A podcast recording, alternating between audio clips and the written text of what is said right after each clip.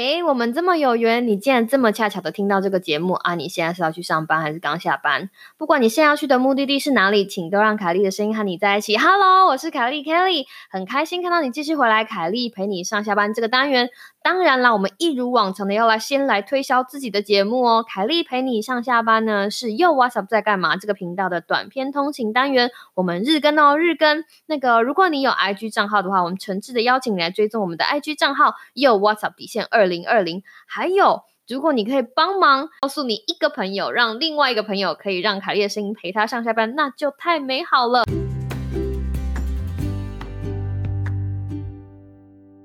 哎，各位听众朋友，大家好啊！今天是凯丽陪你上下班的特别篇。知道大家在上次的端午连假有做了一些什么事情？那我有一个呃 固定的节目来宾，诶，这样会不会太早破梗？就是我老公娃娃鱼先生，他就读了很多书，然后他念完这些书之后，他就很想要推坑我念这些书，然后我就跟他讲说，那你要把这些故事就是讲来听听啊，就讲来听听之后。我觉得非常有趣，很值得跟大家分享。这些书他们都是英文的，然后它可以，如果你在呃美国的话，我们因为我们有一些美国的听众，你可以，你不一定要买实体的书，你还可以用有声书来听，因为像娃娃鱼就是听有声书。那在我们今天要介绍的四本书里面，有一本是有中文翻译的，大家可以在台湾的书店买到。那剩下的三本，如果没有办法，暂时没有办法有中文书的话，我们今天就像就当听故事吧，好不好？希望这些故事能够给你们一些 food for thought。那我们欢迎娃娃鱼。Hello，大家好，我是娃娃鱼。好久不见，好久不见，好了，现在你就可以把你知道，你把听众当成是你老婆要来推跟他们，就是希望老婆念的书，因为这样大家就觉得说我我很不喜欢念书，对不对？我应该先讲，我们两个喜欢的书的类型不大一样，所以我们念完书之后，我们就会跟彼此分享。那通常我都会失败，因为我念的书娃娃鱼没有什么兴趣，可是他有他喜欢念小说，或者他喜欢听小说，所以他有的时候。他跟我讲的时候，我就觉得，哎，这书听起来还不错，我就会考虑一下。那最近他不知道为什么，就是选书的 口味变好了，让我觉得这些书除了就是除了在我们日常生活中是我们聊天的内容之外，我觉得我们的听众说不定也会有兴趣，所以就让我们开始吧。所以我们要先跟各位听众讲哈，因为这个就是跟大家分享故事，所以我们会爆雷哦，我们会爆雷。所以这是如果你对这些书都有兴趣的话，那个不要来听。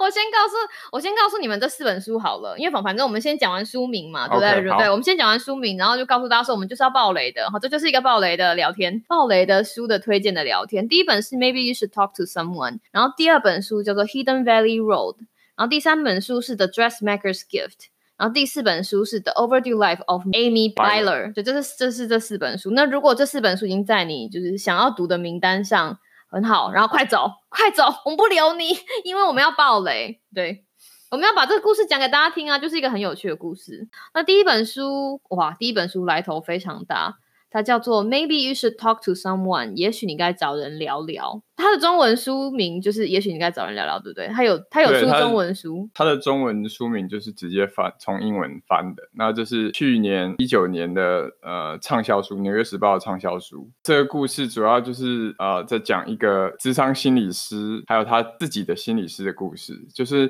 你会觉得很有趣，就是说，哎，一般大家觉得说智商心理师听人家说人家的故事，那怎么？没有没有从来没有想过说哦，他自己也其实也是需要一个呃另外一个心理师听他讲他的故事。就我们从我们想智商心理师就觉得他这是一个职业，但是从来没有想过说当抽开智商心理师这个职业之后，他们其实也是他们的内在其实也是个。人也是个需要在受伤的时候需要有一个屋顶，然后帮他们遮风避雨的人。这个故事就是一个在讲这样子的事情的故事。这是改编真实的呃真人的故事啊。这个这个故事主要就是一个心理师他自己他把他自己的故事把它写成一个一本书。他举了好几个例子，包括大概四个还是五个他自己的病人的的故事，还有他自己去见另外一个智商心理师的故事。娃娃鱼刚刚跟我推荐第一个故事的时候，我就觉得哦，不过就是另外一个心理书，就是你知道出书了吗？就是 就是一种心灵鸡汤的书，对就是对我因为我们觉得现在房间上的很多这种很多这样的书，可是这个书的卖点就是在于说，哎，就是它不是只告诉你应该怎么做，他把自己的亲身的经历也也分享给你，让你就知道说，哦，其实呃，他们身为心理师，他们自己也是跟我们一样是一般人，他们自己当自己碰到生活上的挫折的时候，也是需要有一个人来听他讲话。嗯，而且还有一件另外有趣的事情是，你说他他因为这个作者本身的经历啊，所以这本书写起来比较好，读起来比较有趣，对不对？应该说他，他其实不是单纯的只有心，他有斜杠，对，因为他他的经历很很特别啦，就是说他曾经呃有待过影视界，就是说他曾经当过制作电影的助理，然后也曾经呃帮忙制作过影集，所以他在比较年轻，他 kind of 对娱乐产业有点涉足。有有点涉足，然后加上说他他有点编剧的的一个经验，所以他特别会写故事，让你觉得说哦很生动，会想要继续嗯嗯，当然听下去。他这个会，他把应该说他除了把这个怎么讲，他把这件事情讲出来之外，他用一个讲故事的逻辑包装给你听，让这件事情比较可以消化，或者是他就不会把这件事情变得这么硬，是不是这样讲？嗯哼，对。所以最后我们现在报来喽，所以最后压死压死他的那根稻草，就是他为什么需要，他为什么觉得他需要去看心理医师？就是他们在要准备要谈及那个要结婚的这个事情的时候，他未婚夫突然有一天跟他讲说：“哦，他没有办法跟他结婚啊、呃因为他们他们其实都是有有小孩，都是个个别各自都离婚了，然后有各自的小孩。然后他未婚夫突然有一天跟他讲说：哦，他没有办法跟他结婚，因为他的小孩已经已经大到要上大学了，他想要过自己自由的人生，他不想要因为跟他结婚之后照顾啊、这个女主角她的小孩，因为他觉得他希望有他自己自由的人生。就是换句话说，我都已经撑到我小孩可以离家了啦，为什么还要再跳进去这样的圈圈？虽然我觉得这个这这个理由就是烂死了，但是不过反正你知道，真实人生就是会上演这样的事情。他们以后他们结婚有打算要生小孩吗？他有在书中提到这件事情吗？没有哎、所以就是专就是针对女主角的小孩就对了。不 应该应该说不是不是针对他的小孩，是说呃不，想再重新上演这样子的阶段啦，对不对对他他觉得他过了那个阶段，就对不想追着孩再重复追着这样的孩子屁。股跑的阶段，要跟跟那个台湾的听众哦科科普一下，就是在美国当爸妈，老实说是一件非常辛苦的事情，因为他们的生活基本上就是追着孩子的，在孩子上大学之前，他们的生活基本上就是追着孩子跑。比如送去，因为他们很早就下课了嘛，大概三点多就会下课，所以很多课后活动啊，然后很多社团活动，然后小朋友大概在十六岁之前没有办法自己开车，对对，所以这你当你而且美国很大，所以当你必须要来回就是这些在这些定点旋转的时候，基本上爸妈就要肩负起很重的责任，然后有的时候自己的时间就会被牺牲了。所以这个应该说，这个他的的未未婚夫，夫对，就是因为这件事情，突然觉得啊，好，我撑撑撑，撑到小孩离家上大学。那我们常常会说啦，在美国常常会说，小孩离家上大学，你的保存期间就到了，就是你知道，管他去死。对啊，美国的观念几乎都是上大学之后就是他自己的人生，他自己的人生了，所以他就觉得家哦长就不会干预。终于撑到他自己的人生，我不想要再缴获到另外一个小孩子的，你懂吗？这样子的这样子的周期循环，所以他用这个理由跟这个女主角说。当然了，身为一个女生，我真的觉得晴天霹雳，所以这个女主角是晴天霹雳。对，所以她就不大能够走出去，然后所以她的朋友就建议她去找一个心理师，听她说一说，看有没有办法让她更快的走出去这个她的生活上有这么大冲击的一件事情。嗯他他后来去找，后来找到一个他觉得呃就是还蛮蛮适合的一个心理师的，听他嗯讲话呢。，OK，这是这是这本书的一部分啊，那其他的部分都都是他在呃分享他跟他的个案的他的个案一些故事。当然了，他好像他不是说他有跟这些个案讲说这些故事会被出版，对不对？有有有，不过他们他都把这些人名都把它改掉了，所以那那些人名都是虚构的。可是这故事其实大部分是真实。核心啦，就是他的他的核心其实都还都还在。那他的个案，他有他讲的那几个故事，其实也很感人啊。他帮他个案处理的那些，譬如说有什么样子的例子，我觉得有一个好像是，有一个是一个知名电视，嗯，我记得那个，知名的呃电视的一个制作人，电视剧的制作人，他就是脾气很暴躁，一个一个一个男主管吧，然后脾气很暴躁，很不受控，嗯应该说所有的人都觉得他非常难搞。就就很难工作，很难共事，很难一起 work。然后刚开始他也见了好几个不同的心理师，可是大概都撑个两三次就就没有办法，那个心理师就就没有办法继续。心理师崩溃。对对对，就是很难搞的人。嗯可是他的故事就是随着这个书的进展，他嗯就会慢慢发现说，哦，其实为什么他会暴躁也是有他的原因。最后是一个很感人的结局啊，嗯，就是一个很感人。我们这一本书讲少一点好了，因为它有中文书，大家如果有兴趣可以去看。对对，大家有兴趣可以去看。叫那但还有其他的，还嗯还有好几个其他个案的故事也都很感人。你觉得让让你觉得你觉得最感人的是哪一个？如果给你选一个的话，嗯，我还是觉得是这个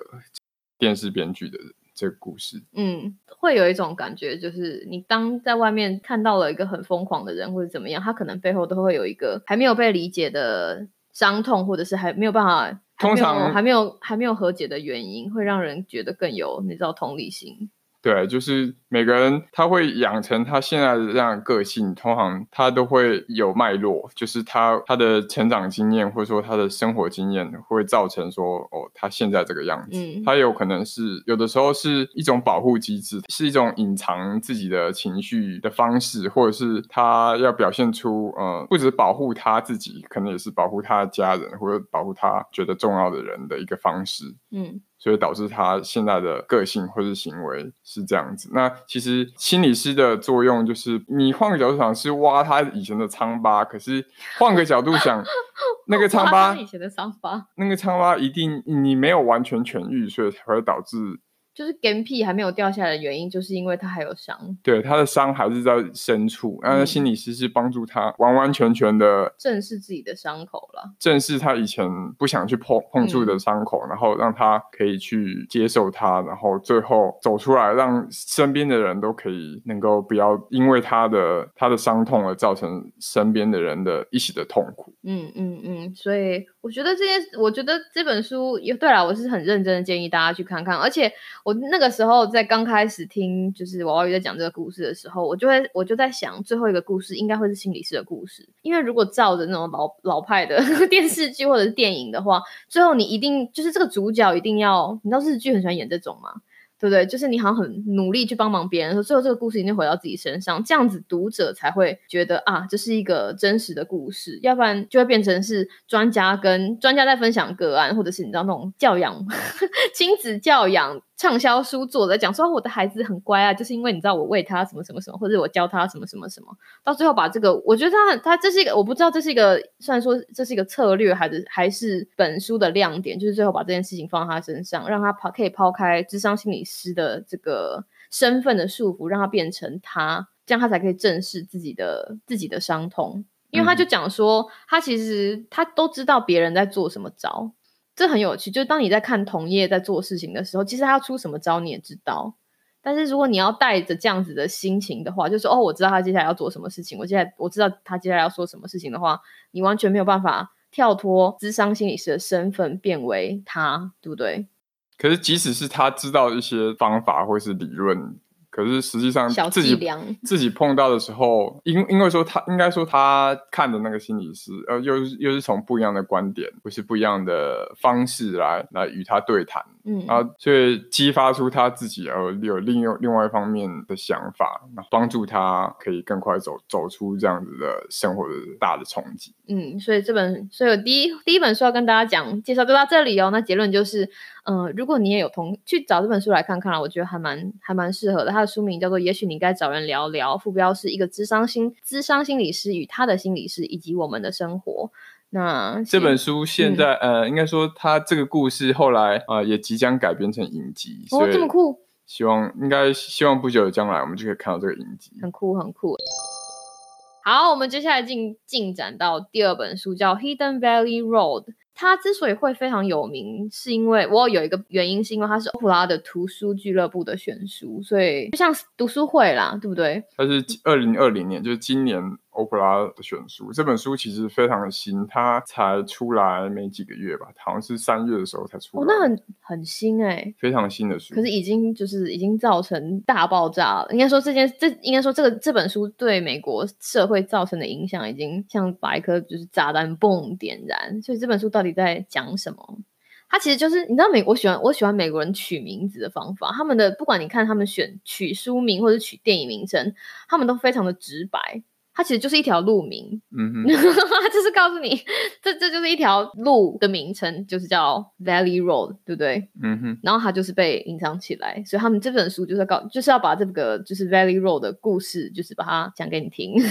这本书跟前一本第一本我们讲的第一本书一样，它是真实的故事。不过这本书跟第一本书不一样的是，它是有一个应该说是记者记者。记者访问这个一个家庭的一个故事，它比较有点像像纪录片的形式啦。对，但是问题是不是说这个记者去找到这个家庭，是这个家庭觉得我们的故事需要被被讲出来，但是我们没有办法把这个故事讲得这么好，所以他们找了一个大有来头的记者，嗯哼，把这个故事就是写成一本书。这个故事的背景是发生在一九四零年，这不二战后期的时候的一个故事。它是一个美国人、美国家庭的故事。男主人就是爸爸，爸爸，他是一个应该是美国的空军。那个时候，他跟他的太太原本是在美国东岸华盛顿 D.C. 附近，然后后来因为呃种种原因搬到了科罗拉多，比较一个那边的空军基地附近，比较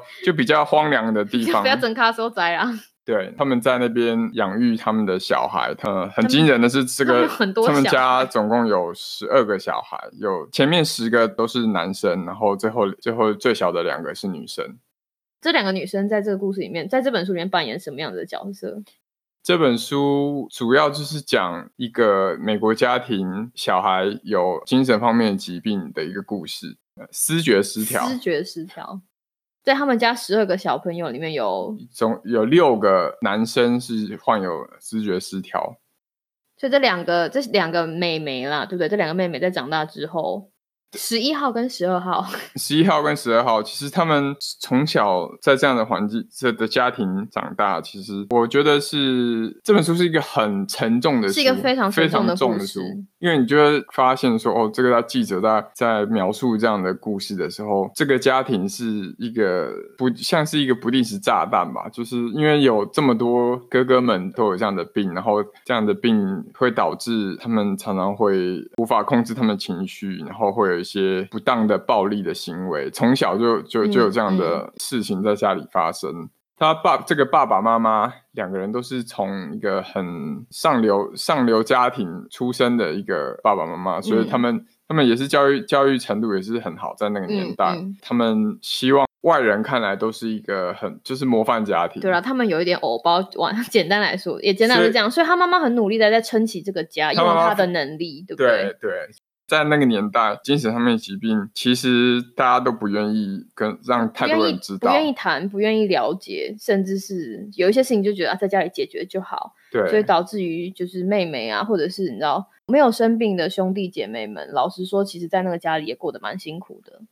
加上那个年代有这样子的精神疾病，通常通常社会会谴责的都是妈妈，嗯，所以妈妈超可怜，就是她为了要撑撑起这个家，她很努力的让这个家，嗯，能够还是能够在一起，不要分崩离析啦，用她自用她自己用她自己的方法，对，虽然这个方法到最后作者也是，就是这两个女生，两个妹妹们。说他们也知道这件事，这个方法可能在那个时候不是最好，但是就是妈妈已经做她能做的、能做到的事情了。对，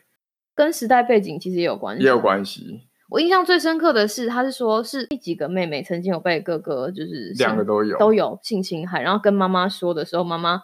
妈妈给的答案也让人非常惊讶。哥哥也是死的经验，甚至连连妈妈她自己小时候也有其他人的性侵害。啊，那个年代其实性侵害跟我们最近在在台湾也是常常在讨论到的这个熟人性侵这个事情是很可以类比的，很可以类比。可是，在那个时，应该说在那样子的时代背景之下，老实说，妈妈也不知道该怎么办，因为她自己的她自己的伤也还没有。对她自己的她自己的伤也还没有被完全就是你知道愈合，所以她小孩碰到了她，她也只能做到她能够做的事情，好好保护小孩。我记得那个时候就是因为是欧普拉图书俱乐部的选书嘛，所以他们那个时候还有访问，就是真的还有，因为不是每个十二个小孩里面不是现在不是所有都还活着，对不对？还有几个已经就是过世。对，有三个，好像已经有三个还是四个已经已经走了。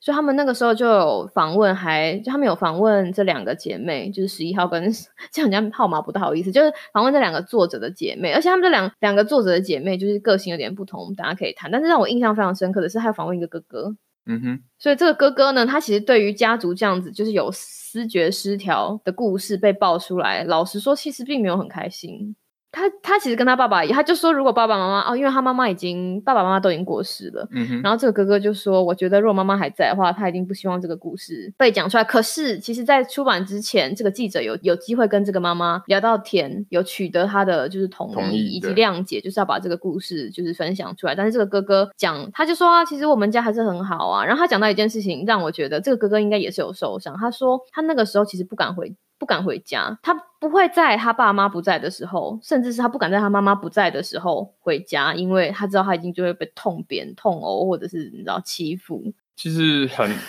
其实很沉重。在那个家庭，几乎比较嗯没有得没有得这个病的小孩，他们都希望能能够离开家的时间越长越好，都不希望待在这个家这嗯嗯嗯，因为嗯一回家就是很辛苦。会很辛苦，而且这些辛苦也也他们也了解这样子的事情，所以才会更辛苦。因为生病的人也不愿意自己都是就是生当生病的人，所以最后这两个姐妹她们选择，她们长大，她们把这个故事揭露出来，有几个有几个原因，她们其实算很幸运，因为她们其实有得到一些学界的帮助，对不对？对，我觉得这个虽然是很沉重的一个真实的故事，嗯可是最后有还是有些很光明的部分，就是其中一部分就是。因为这个家族够大，小孩们够多，提供了学界有一个很好的一个研究的一个，算是一个个案的家庭吧。嗯在这个这个视觉失调症的研究上面，可以用基因或是是不是有遗传上面嗯，相关，用他们家庭这样的这么多的个案，他们可以找出一些找出一些蛛蛛丝马迹。有教授去用他们的个案，真的真的发现了，呃，其中有几个基因在真的是有遗传上面会造成为什么他们会有这么多小孩有得到这个病，嗯那真的是跟某几个基因有关系。嗯这个个案是真的在学界上面真的是给了呃视觉失调的研究上面给一个很大的一个一个推手吧。所以虽然说这个病到现在这个年代，我们还是没有办法完全厘清这个病到底是成因或者是是是是是怎么样的原因？嗯学界上还是有一些讨论，比如说它到底是先天的还是后天的。如果是先天的话，到底是哪些基因遗传所造成的这个原因，还是说呃生活环境？后来发现其实都是息息相关，然后我们有越来越多研究在这方面啊、呃有有一些进展。这这个故事一个非常正面的一个在这么在这么沉重的故事里面有一个非常正向的方向啊，对不对？对。所以后来在那个就是在那个跟呃这两个姐妹的 interview 有提有问到说你们现在还怎样啊？哈，有现在就是书发书发行之后就是过的生活还好吗？然后我突然发现一件事情，就是这两姐妹，你说她们愿意把这本书那个一起出版，我一刚开始以为她们两个很像，可后来发现她们其实选择面对这样的伤痛的解决方法其实是完全不一样的。所以这两个姐妹，其实十一号跟十二号，她们在面对这样的小时候的这样的阴影的时候，她们后来长大面对这样的事情的态度，其实是蛮不一样的。那十二号她就是比较去正面的去，十二号是妹妹，十二号是正面的去去想要解决这样事情，然后帮助他的哥哥，让他呃有生病的哥哥能够过比较正常、有受到照顾的生活。其实他跟他妈妈走的路比较像，对不对？他说他选了一条跟妈很像的道路。对，然后那个十一号就是姐姐，她是走一个比较希望能够保持一点距离的一个、一个态度，对，因为对她来讲，这个伤痛其实这样童年的这样阴影对她来讲是太沉重，她想要，她不想要一直活在这样子的漩涡的生活里面，她想要过她自己的人哎，生。她比十二号大一点点呢、对在童年发生的事情对她来说影响其实相对来说会比较大。然后像之前我讲到说，就是欧普拉访问到那个哥哥，其实那哥哥我那个时候看了真的是，其实看他在讲话，我其实疯狂翻白眼哦，你知道吗？他就讲说，其实我不觉得我们家有很大的问题。哦，by the way，我那个时候只要有机会不能够不待在家就不待在家，然后我就想说，欧普拉也没有说什么，对啊，所以你就可以看到，当每个人在面对家里不同的事情的时候，其实选择的选择的走的路也不一样。当然，这个哥哥现在也是走一个就是离原生家庭越远越好。他甚至很还很害怕，就是当这个故事被爆出来的时候，会影响到他现在的事业，因为他是一个商，他是一个老板嘛，对？他是一个商人，好像是一个商人。对，所以他就说，嗯，对啊，反正他是对这件事情有一点维持。But anyway，他就就是一本，而且这是现实生活的故事，哦，这是一个现实生活发真的真实发生的故事。那后来他们还是有问说，这个记者就是说你在写这样子的故事的时候怎么样？然后这个记者讲了一些事情，我觉得还蛮有趣的。为了要写这本书，除了口述，就是除了这两姐妹给的资料之外，她其实还要去挖很多像。嗯，像 medical record，她她跟很多人有访谈，就是所有相关的人几乎他都有对他，所以他所以他并并不是像说是哦，我口述你帮我写这么简单而已。他为了要把这个故事的更多面向呈现出来，他做的 research 其实还蛮多的。他有跟任何呃家里相关的人都有访谈，然后从不同的角度，还有去挖一些就是旧的那个病例。对。挖一些旧的病例，然后很多很多故事，其实连他们自己家人兄弟姐妹也都是因为这样子的，在写这本书的过程中才知道说，哦，原来小时候有发生这样的事情。嗯嗯嗯，所以这个记者等于说，这个记者帮了这个故帮助这个故事，就是让大家看到，还有让这一家人看到更多的面相。我觉得这个也是很特别的故事。这这这个这个点也是当初他们始料未及的东西啊，就是跟这个记者合作。对不对？对我，然后我相信这个故事最后应该也会拍成影集。这这个记者其实很有名，就是 对他是一个非常有名的记者。应该说，我们都翻译成调查记者啦，就是他们会很深入的去探讨一些对对对对对一些社会的一些事情。这个作者其实他之前也写过一本书，已经拍成一个影集，然后在 Net Netflix 上面也看得到。表示说还是很会说故事，所以你知道这世界上有很多事情就是这样发生的。但是透过一些就是会说故故事的人，会可以把这样子的故事或这样子的案例上升到另外一个层次。当然了，到最后欧普拉在访问这两个姐妹的时候，就说为什么这种类似你知道像你哥哥说的，这很像家仇的故事，你会想要告诉大家，他们这个妹妹哈，就十二号就说，其实她原本的初心，也就是要告诉大家说，这件事情不是我们不谈，它就不存在。唯有我们把更多的、更多的讨论，或是更多的心血放在视觉失调这件事情上，才可以让这个社会更多有经历这样子状况的家庭或者是病人得到更好的照顾，或者说能够我们能够更早的发现，及早让他们有病视感，或者及早的让他们不要掉下去。因为当一个人掉下去的时候，是有是牵连，会牵连到整个家庭的事情。而且，其实，在美国，啊，那些 homeless，就是我们所谓就是街街友们，其实有很多都是因为精神上面有疾病，然后家人没有办法被家人无法没有办法被家人接纳，对，或是家人没有办法照顾，然后导致他们流落街头。尤其是美国大城市的街友，你常会看到，哎，就是真的，他们可能看起来就是，嗯，精神上面可能真的有一些疾病。这个问题其实在美国也是一个非常大的问题，嗯，有一些状况，所以所以这个妹妹就是十二号这个这个妹妹，她希望说借由他们家的故事，能够让整个美国对精神疾病上面有更多的了解，跟更多的察觉到察觉到这件事情，而且知道它并不是一个你知道，就是它并不是一个错误了。对，它并不是错误，就是大家都没有人想要自己或者自己的亲密亲密的人，没有啊。对不对？能够呃会得到这样的病，可是希望说呃，如果说真的有这样的事情发生的时候，我们呃用可以用什么管道去得到一些资源，去帮助自己亲亲爱的人，能够不要因为这样的病而影响到太多他们的生活品质。而我觉得，当我认识到这本书，还有一件事情是我不知道的，就是它好发在它有一个非常 specific 的发生的年纪，对不对？对，他们都是在那个青少年时期才会慢慢有发生这样的病症，所以那个时候，在有有的妈妈就会说，我从小到从小小朋友生下来要担心很多事情，就现在我到青少年的时期还要特别特别关心一下他的心理发展。我觉得这样也很不错，就是当大家觉得说哦这件事情很重要，必须要有这样子的意识的时候，说不定可以帮助更多的人。好，这就是第二本书。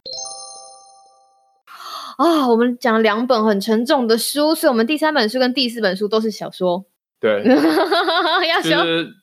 前两本我们讲的是真实的故事，会让人觉得说哦，就是很沉重，人生好难。反呃，接下来讲的两本书都是小说，让你觉得说哦，就可以逃到书里面休息一下了，对不对？因为你在书里面读到太多跟现实生活中可以连接的东西，老实说，这个这样子的休闲就太沉重了。